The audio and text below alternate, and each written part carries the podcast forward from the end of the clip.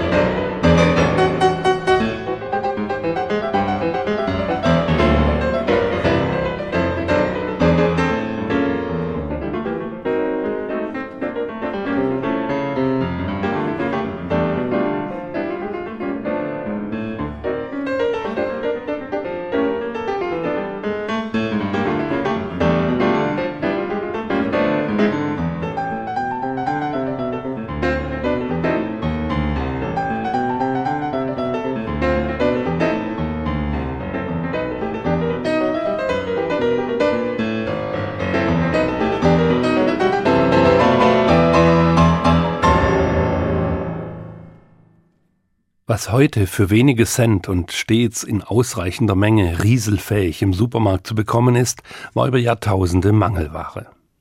Begehrt, umstritten, ja umkämpft. Die zuverlässige Versorgung mit Salz hat die Geschichte der Menschheit wesentlich geprägt. Salzvorkommen und Salzhandel bestimmten die Handelswege, die Reiserouten und die Ansiedlungen. Salz machte Städte groß und sehr reich. Eine ganze Epoche Mitteleuropas wurde nach dem Salzabbau benannt, den die Kelten damals beherrschten. Die Hallstattzeit zwischen 800 und 450 vor Christus. Später, im Mittelalter, stritten Venedig und Genua jahrhundertelang um die Vorherrschaft auf See. Venedig gewann schließlich die militärische Auseinandersetzung. Beide Mächte finanzierten sich vor allem über den Salzhandel. Zudem kamen sie, weil beide Parma mit Salz versorgten. Parma liegt in der norditalienischen Poebene auf der Hälfte der Strecke zwischen Genua und Venedig. Und in Parma brauchte man Unmengen Salz. Für den Parmaschinken und für den Käse, den Parmesan. Und außerdem riesige Mengen Salz für die Schweine, die das Fleisch für den Schinken, und für die Kühe, die die Milch zum Käse gaben. Das Beispiel Parma zeigt, Menschen brauchten Salz nicht nur zur direkten Nahrungsaufnahme. Bis weit ins 19. Jahrhundert wurde es vor allem zum Haltbarmachen von Nahrung gebraucht. Nördlich der Alpen hätten die Menschen ohne die Technik des Einsalzens von Fisch, Gemüse und Fleisch kaum je die Winter überlebt. Auf Schwäbisch heißt Marmelade bis heute Gselz, also gesalzenes oder geselchtes. Denn auf die gezuckerten Früchte wurde früher noch ein guter Zentimeter Salz geschichtet, um Schimmel zu verhindern. Ab der Mitte des 19. Jahrhunderts wurde Salz als Konservierungsmittel weniger wichtig. Insgesamt hat Salz nichts von seiner Bedeutung eingebüßt. Im Gegenteil. In unzähligen industriellen Prozessen ist es vonnöten. Nur drei Prozent der geförderten Salzmenge sind in Deutschland Speisesalz. Über 80 Prozent des Salzes ist für die Industrie, die damit über 14.000 verschiedene Produkte herstellt, zum Beispiel Glas und Aluminium aber auch um daraus Chlor- und Natronlauge zu gewinnen, die wiederum für viele Prozesse der chemischen Industrie benötigt werden.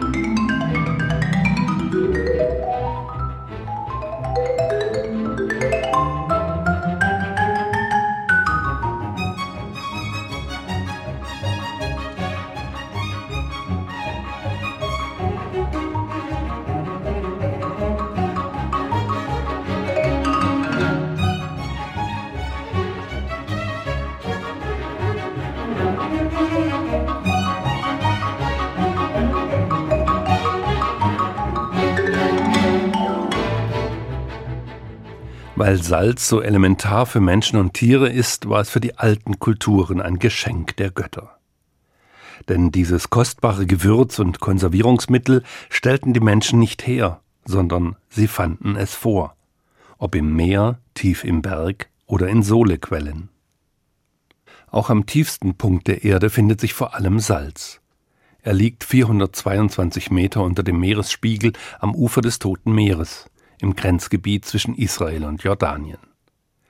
Das Gefühl, wenn man sich auf das Wasser legt und einfach getragen wird und im Wasser nicht untergehen kann, lässt sich schwer in Worte fassen. Das Wasser fühlt sich durch den übermäßigen Salzgehalt auch nicht mehr wie Wasser an, sondern seltsam schmierig und ölig. Und so schön es ist, sich ruhig tragen zu lassen, so schmerzhaft ist es, wenn man es in die Augen bekommt, und so eklig und ätzend, wenn man etwas davon schluckt.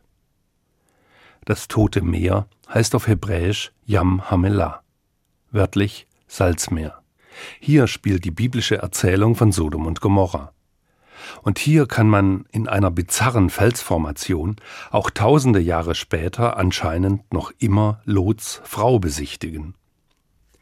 Die Bibel erzählt im ersten Buch Mose, wie sie sich auf der Flucht aus dem untergehenden Sodom verbotenerweise umdrehte und zur Salzsäule erstarrte. In Israel hat es nie an Salz gefehlt. Noch heute sind die Salze und Mineralien aus der Gegend am Toten Meer weltweit begehrt. Auch wenn die Israeliten von der zerstörerischen Kraft des Salzes viel wussten, sie verehrten und schätzten es. In der Bibel wird Salz zu den sechs Grundlebensmitteln gezählt, die der Mensch zum Leben braucht. Es hat heilende und reinigende Kraft, weshalb Säuglinge nach der Geburt damit eingerieben wurden. Und es spielte eine wichtige Rolle in der Beziehung zu Gott. Im dritten Buch Mose heißt es Du sollst alle deine Speiseopfer salzen. Dieses Salz steht für den Bund mit deinem Gott. Niemals soll es am Salz fehlen. Alle deine Opfergaben sollst du mit Salz darbringen. Gott will gesalzene Opfer. Anders durfte ein Tier nicht geopfert werden. Das könnte einfach heißen, Gott hat Geschmack. Ja, es ist aber noch mehr. Zum einen war es nicht möglich, die Tiere und das Fleisch zu kühlen. Durch das Salz verwesten die Opfertiere nicht so schnell, rochen besser und alles lief hygienischer ab. Doch vor allem bekräftigt das Salz den Bund mit Gott, ja steht für diesen Bund. Es besiegelt und bekräftigt Gottes Vertrag mit den Israeliten stets aufs Neue. Salz ist dauerhaft und unvergänglich. Es gab also kein besseres Symbol für die Treue Gottes zu seinem Volk als eben das Salz. Salz heißt Treue, Unvergänglichkeit, ja Ewigkeit. Salz hat den Geschmack der Unendlichkeit, könnte man sagen.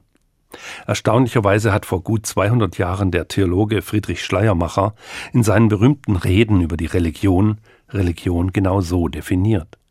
Religion ist Sinn und Geschmack für das Unendliche. In Israel war man schon 3000 Jahre früher auf diesen Geschmack gekommen, ganz konkret in Form von Salz.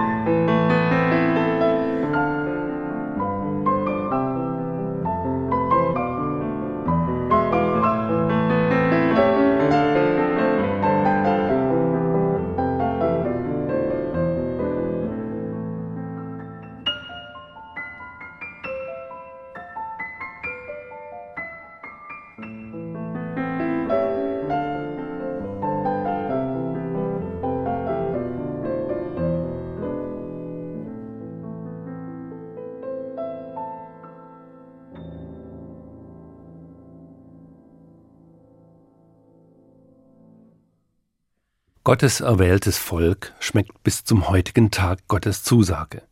Noch heute salzt man bei jedem Schabbatmahl das Brot, traditionell indem man es in Salz taucht.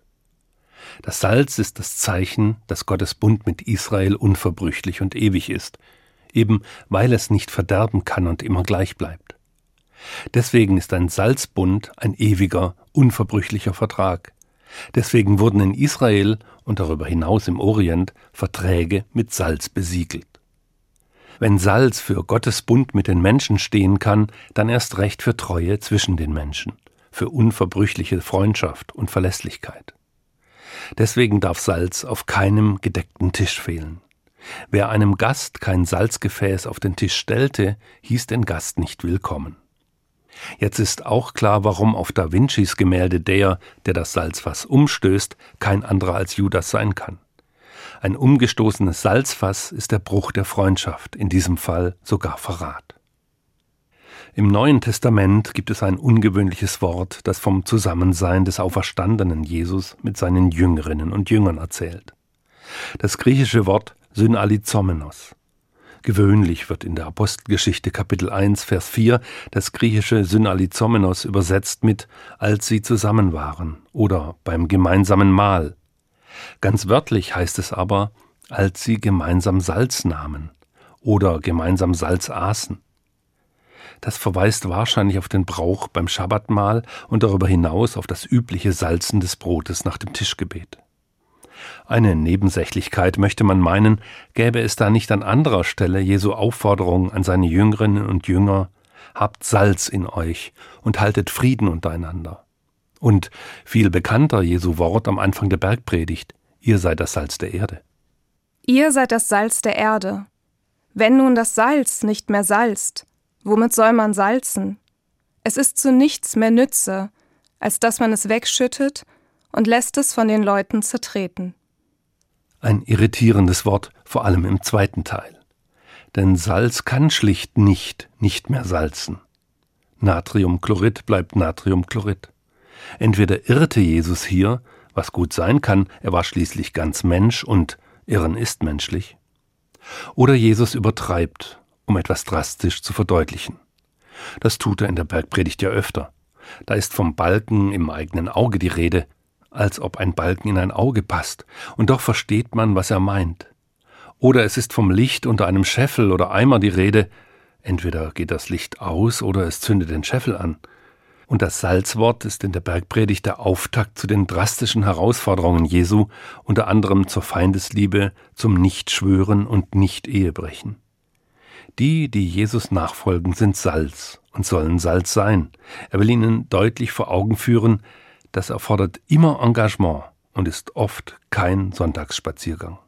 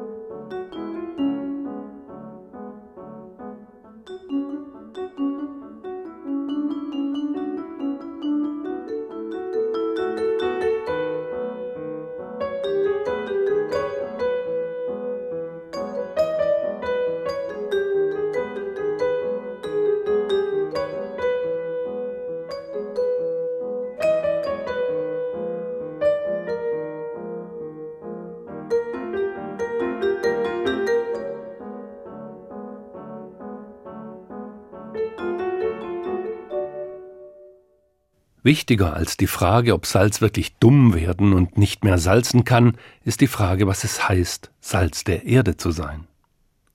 Salz macht einen Unterschied. Man schmeckt es. Christinnen und Christen sind aber nicht durch ethischen Rigorismus Salz, also durch eine unbeugsame, sogar starre Haltung in Fragen, wie man leben soll, sondern sie sind Salz, weil sie eine besondere, eine befreiende und heilende Botschaft haben, die sie hoffentlich verkörpern und der sie nacheifern. Je mehr sie dieser Botschaft entsprechen, umso besser salzen sie, umso würziger und kräftiger schmeckt das Leben. So machen sie einen Unterschied. Man kann sich diese übertragene Bedeutung in einer historischen Geschichte klarmachen, in der es auch tatsächlich um Salz geht. Indien besaß schon immer genügend eigenes Salzvorkommen.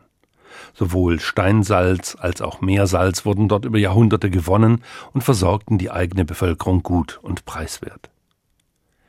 Den Kolonialherren passte das jedoch nicht, denn sie wollten am Salz verdienen, auch in ihren Kolonien. So erließen sie immer strengere Salzgesetze. Die gipfelten im 19. Jahrhundert darin, dass Inder Salz, wenn überhaupt, dann nur unter strenger britischer Aufsicht abbauen durften. Und dann mussten sie ihr eigenes Salz zum horrenden Preis von englischem Importsalz kaufen.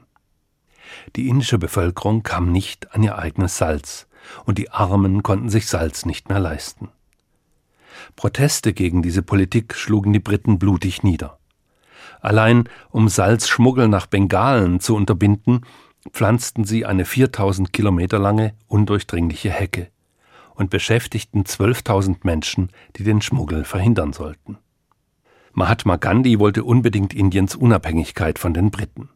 Und er wollte dieses Ziel genauso unbedingt gewaltfrei erreichen. Er wollte mit einer Salzprotestaktion die Briten gewaltfrei provozieren und die indische Nation einigen. So kündigte er öffentlich an, dass er von seinem Wohnort zur Westküste wandern und dort in Dundee die Salzgesetze verletzen werde. Am 12. März 1930 machte er sich zu Fuß mit 78 Gleichgesinnten auf den 385 Kilometer langen Weg. Tausende schlossen sich ihm unterwegs an. An der Ostküste wurde eine ähnliche Aktion geplant. Als Gandhi und seine Anhänger Salz vom Boden in den Anbaugebieten aufnahmen, wurden sie gefangen genommen, teilweise brutal niedergeknüppelt. Mit Gandhi kamen an die 50.000 Inder und Inderinnen ins Gefängnis. Ein Jahr später musste England einlenken und Gandhi kam frei.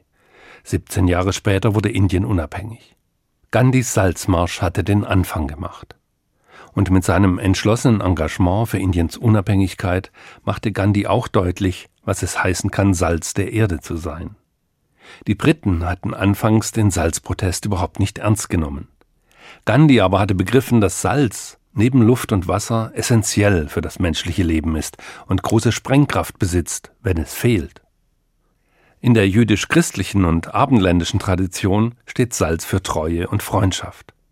Eigentlich kann jedes Salzkorn an zwei Dinge erinnern. Zuerst daran, dass diese Welt mehr ist, als sie ist, dass alles Leben in sich nicht genug ist, dass da Gott ist, der es geschaffen hat und liebt. Gott bekräftigt das schon am Anfang der biblischen Erzählung mit einem Salzbund. Und jedes Körnchen Salz auf der Zunge kann uns Menschen daran erinnern, selbst Salz zu sein. Engagement, sich hineinbegeben, sich einsetzen macht mehr aus dem Leben, macht es schmackhaft, das eigene und das der anderen.